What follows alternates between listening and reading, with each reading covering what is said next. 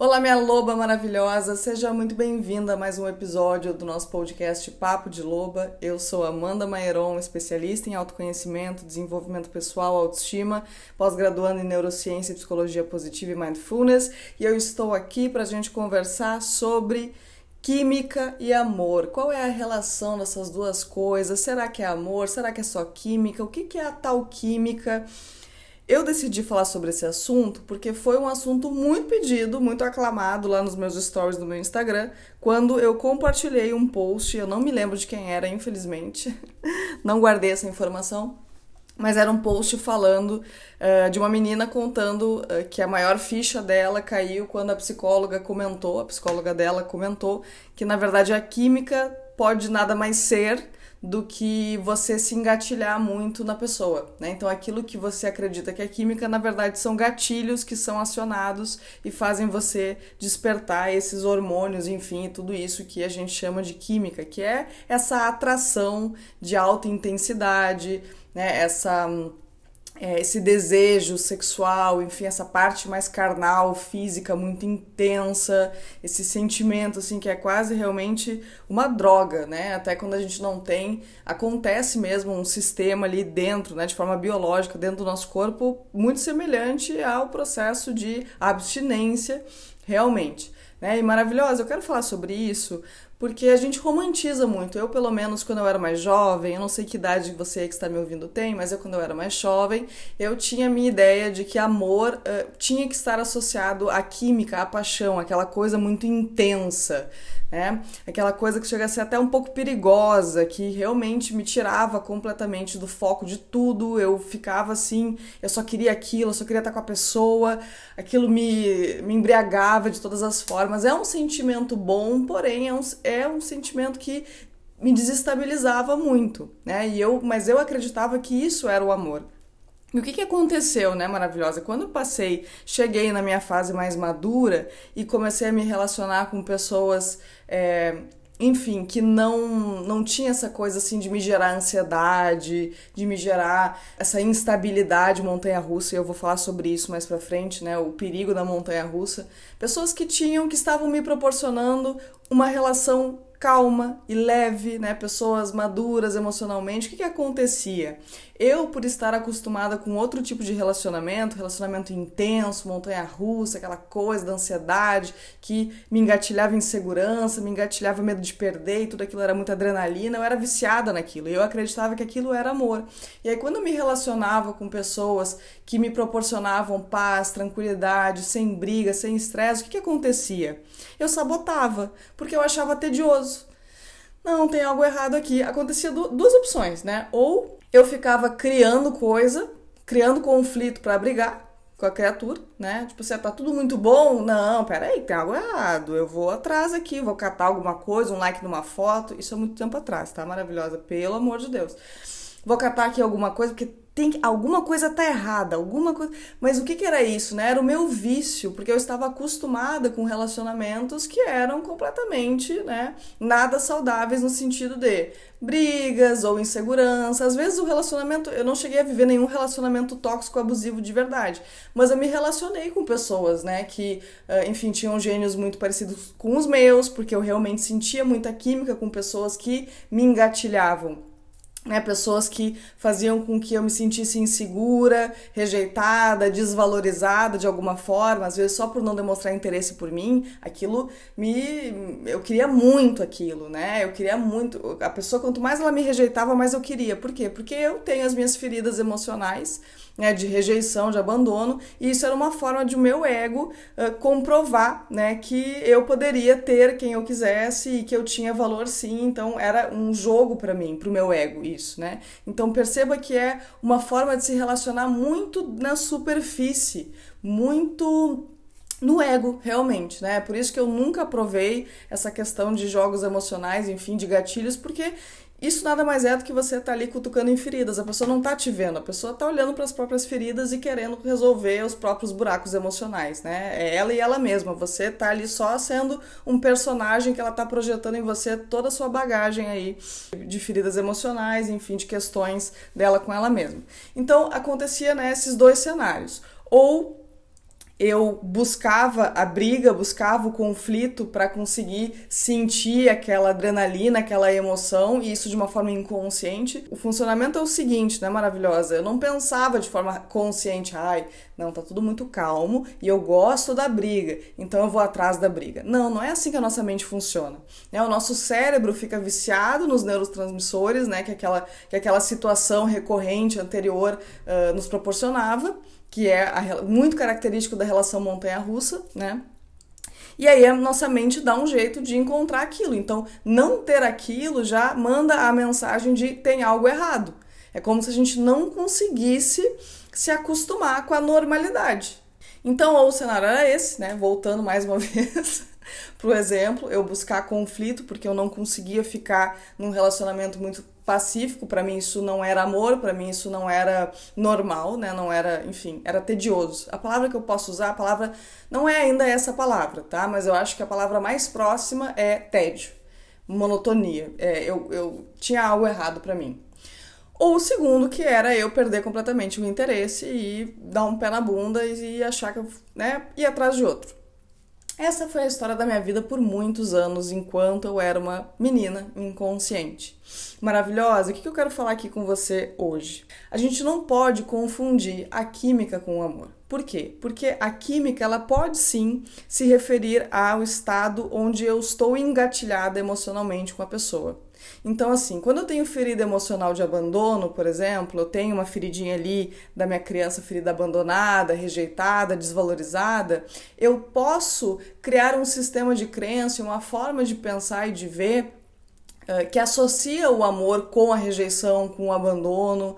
Então, às vezes, eu tô num lugar de querer tapar um buraco emocional que um pai, que uma mãe me deixou com outra pessoa. E aí, quando eu vejo uma pessoa me desvalorizando, me rejeitando, eu, primeiro, né, posso acreditar que é isso que eu mereço, porque eu tenho esse histórico na minha vida, então eu acredito que é isso que eu mereço. Existem muitas formas da gente lidar com esses traumas da nossa infância, né? Não existe uma receitinha de bolo. Eu tô jogando aqui uns exemplos para você que talvez você se identifique. Ou eu tô tentando provar para mim mesmo, né? Minha criança tá tentando provar para ela mesma que ela merece ser amada assim e para isso ela vai querer uma pessoa que supostamente a desvalorizou e abandonou e vai tentar a todo custo manter, trazer ela para nossa vida. Então é por isso que a gente tem às vezes essa questão de só se interessar por pessoas que nos rejeitaram ou que não estão nos dando valor. É muito comum receber das lobas, né? Nossa, eu tava tratando o cara bem e aí o cara saiu fora.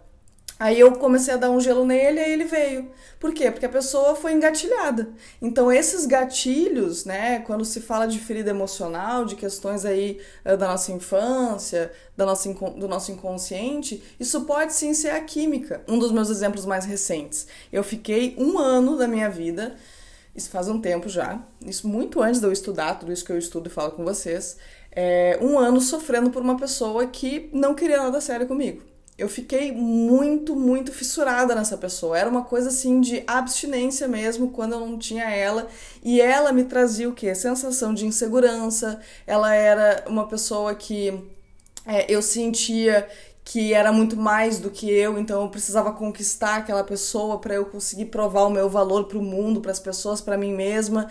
E era uma química realmente muito forte mas era uma pessoa que não me trazia sensações confortáveis, sensações prazerosas. E às vezes a gente acha que a nossa mente se acostuma só com o que é bom, mas não maravilhosa. Eu, inclusive, já vou compartilhar aqui sobre um experimento que a neurociência já trouxe para nós para comprovar isso, mas isso é mais adiante. Outro exemplo, né, um relacionamento montanha-russa. Essa coisa do tá muito bom e daqui a pouco tá muito ruim, isso também dispara uma série de hormônios aí é o prazer do fazer as pazes, é aquela briga e a gente nunca sabe, né? Principalmente quando a gente está falando de uma pessoa narcisista, enfim, ou com algum outro transtorno aí que acabe gerando um relacionamento tóxico com a gente, é, é sempre inesperado. A gente fica num lugar de pisar em ovos, é aquela tensão o tempo todo. E acredite, maravilhosa, isso é adrenalina, nosso corpo vicia nisso, a nossa mente vicia nisso. Então a gente tem que ter muito cuidado, porque é justamente esses picos, né, da montanha russa, do uma hora tá muito bom e daqui a pouco tá muito ruim, daqui a pouco tá bom de novo, aí faz as pazes e fica aquela sensação boa de novo. Isso é viciante, por quê? Porque a nossa mente se acostuma com os neurotransmissores, ela se acostuma com os eventos, com as sensações. E quando a gente se acostuma, quando aquilo vai embora, a gente sente falta. E às vezes o vazio é muito mais doloroso do que a própria dor. E aí é nesse momento que a gente acaba querendo voltar para pessoas que nos machucavam, querer pessoas que nos ferem, querer pessoas que não nos valorizam, porque muitas vezes, maravilhosa, quase sempre, a dor é menos pior do que o vazio, porque o vazio é uma coisa angustiante. O vazio é não saber o que, eu vou preencher, para onde eu vou, o que, eu faço. E algumas mulheres aí, infelizmente, não conseguem ficar nesse lugar na proposta de aproveitar para se reencontrar, para preencher esse espaço consigo mesma, ter essa paciência com o processo, porque realmente a primeira fase ali do processo de desapego é uma sensação de que aquilo não vai passar nunca, de que a gente não vai superar nunca, de que a gente vai sofrer eternamente, que não vai ter ninguém no mundo igual aquela pessoa. A nossa mente projeta um monte de ilusão e mentira aí e fica realmente um cenário bem desesperador. Mas a gente precisa segurar firme e preferir o desconforto do incerto, do vazio, do não saber o que vai ser, do que a dor conhecida que a gente já sabe que vai ser sempre uma dor, que vai ser sempre ruim, porque a gente tem que encarar a realidade. Né? Não vai mudar. Ninguém muda por ninguém, né? E às vezes a gente fica se alimentando aí nessa esperança de que vai ser diferente e na verdade não vai. Né? Então, maravilhosa é entender isso, que se você saiu de um relacionamento, né, montanha russa com uma pessoa que tinha muitos altos e baixos, possivelmente o seu corpo está acostumado com essa adrenalina, com esses, com esses hormônios aí, com esses neurotransmissores associados a isso, e você precisa fazer uma readaptação, você precisa recriar esses caminhos, e isso é um processo, né? É o processo de abstinência que a gente realmente tem que entrar, mas acredite em mim, minha loba, isso vai passar tá? Então, assim, voltando, né, pro tema aqui, eu não quero, eu não estou aqui dizendo que é impossível você se apaixonar e amar uma pessoa uh, saudável, enfim, madura emocionalmente, ter um relacionamento saudável e não ter química com essa pessoa. Não. Eu estou dizendo que a química uh, talvez não seja isso. A gente tende a achar que é amor, ah, não, mas ele é tóxico, mas eu amo ele. Maravilhosa, entenda que você não ama ele.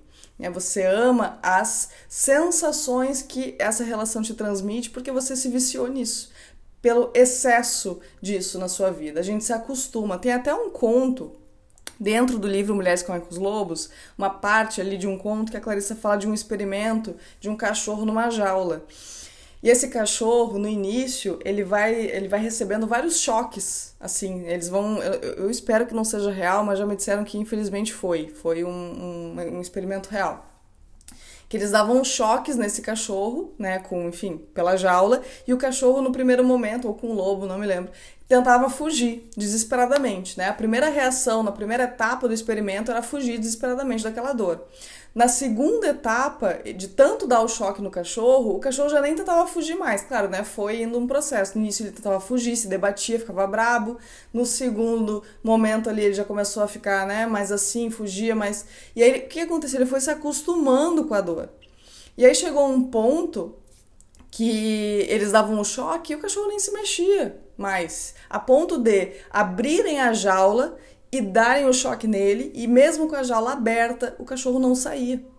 Porque ele se acostumou com aquilo. Isso é um experimento, infelizmente, muito triste, mas real, e que comprova que a nossa mente se acostuma. Então, minha loba, desperta desse sono. Talvez o que você esteja chamando de amor é só química, é só costume, é só sua mente querendo aquilo que ela se acostumou a receber e não de um lugar saudável. E você precisa segurar firme e se permitir o tempo necessário para reajustar isso dentro de você e você associar prazer a coisas que realmente sejam positivas para você. Né? Isso é um processo, é você começar a se cuidar, a focar no seu autoconhecimento, a colocar prazer uh, em coisas no seu, na sua rotina atual, então definir sonhos, metas, né? Reestruturar aí a sua vida, o que, que você quer para você, trabalhar o seu amor próprio para você reconstruir aí a sua visão de merecimento do que, que você realmente merece, trabalhar as suas feridas emocionais, porque todas essas culpas, ressentimentos, crenças distorcidas que a gente alimenta a nosso respeito vai fazendo com que a gente aceite menos do que a gente merece. Mas na verdade é a gente que está determinando assim. No momento que eu trabalho as minhas feridas emocionais, a minha autopercepção de valor, eu paro de aceitar menos, eu paro de aceitar a migalha. Então é tudo sobre mim, é trabalho interno. Então você precisa se agarrar nesse processo de reconstrução, que pode ser assustador, o vazio ele pode ser assustador, mas mais assustador ainda, minha loba, é se eu te perguntar se daqui a cinco anos você quer se ver ainda sofrendo, rodando atrás do próprio rabo, nessa relação com essa pessoa que não vai mudar. Nesse relacionamento que te machuca, que te fere, porque não, não vai mudar. Né? O que, que você prefere? Se ver daqui a cinco anos realizando seus sonhos, vivendo uma relação saudável, se vendo, se visualizando da forma como você realmente gostaria, ou presa nesse ciclo vicioso com essa pessoa que te faz mal? Por mais assustador que o vazio seja, opte por ter paciência com esse processo. A dor do conhecido pode parecer mais confortável, mas ela não é porque a longo prazo, maravilhosa, a gente só se arrepende de ter perdido tempo, de ter perdido vida, de ter perdido milhares de oportunidades de ser mais feliz, presas aí nessas ilusões e distorções que a nossa mente criou. Outra experiência aqui que a neurociência nos traz para comprovar isso rapidamente aqui para a gente finalizar esse episódio, só para você ver que é muito sério isso, foi um experimento feito com macacos, onde foi feita uma análise dos neurotransmissores de dopamina desses macacos, que é o hormônio ali da do, do, prazer e da motivação, né? Quando em equilíbrio, quando a gente está com os níveis de dopamina equilibrados, a gente sente prazer e motivação, tá? E aí esse estudo era assim, eles estavam numa jaulinha ali, sei lá onde eles estavam, e aí tinha uma caixinha, quando acendia a luz vermelha, eles abriam e tinha uma banana dentro. No início do experimento, cada vez que a luzinha vermelha acendia e ele já associava ter uma banana dentro, os neurotransmissores de dopamina aceleravam. Ou seja, ele ficava né, entusiasmado, eufórico com aquilo. E todos os dias ia lá, luzinha vermelha, banana, luzinha vermelha, banana. E o que, que aconteceu? O que, que os cientistas viram? Que com o tempo, esses neurotransmissores de dopamina foram caindo. Ou seja, foi normalizando. O evento luz vermelha e banana tava assim, ó, neutro para eles. Tipo assim, ok. A gente se acostuma. A gente se acostuma até com o que é bom. A gente se acostuma com o que é ruim e o que é bom, né? Eu dei o exemplo, dois experimentos aí. O do, o do cachorro lá na jaula, que é provando que a gente se acostuma com o que é ruim e que a gente se acostuma também com o que é bom, né? Mas é para você entender aí o funcionamento. E aí o que, que aconteceu, né? Vendo ali que os macacos chegaram num ponto de neutralidade ao evento banana na caixa, eles acenderam a luz vermelha e não tinha banana dentro. E aí, naquele momento, caiu muito a dopamina. E isso mostrou um nível de abstinência. E aí, os macacos começaram a ficar desesperados querendo a banana. Então, perceba. Teve o pico inicial, depois houve o costume, a neutralidade, dia a dia, e depois, quando não tinha mais, um desespero querendo aquilo de volta. E isso acontece tanto para o bom quanto para o ruim. A nossa mente se acostuma, ela recebe aqueles neurotransmissores, ela, o nosso sistema se adapta àquilo e quando não tem mais, o que, que a gente entra? A abstinência. Então, minha loba, cuidado, porque é isso que você pode estar achando que é amor, que é apego porque era a pessoa da sua vida, porque era sua alma gêmea, daqui a pouco é só química realmente, porque vocês ficavam aí se engatilhando um no outro, como foi os, os exemplos que eu dei aqui no início desse episódio, e agora você está entrando num processo de abstinência realmente. Então, segura firme, aguenta. Eu sei que esse vazio, esse medo do incerto, uh, o medo de ficar sozinha para sempre é real, ele acontece, mas isso não é uma verdade. Você só vai se arrepender de ter desistido de si mesma. Tá bem, minha maravilhosa? Espero que esse episódio tenha te ajudado de alguma forma. Se te ajudou, já sabe, compartilha, posta lá nos stories, me marca que eu amo saber quando eu consigo ajudar vocês por aqui também, tá bom? Um beijo enorme e até o nosso próximo episódio.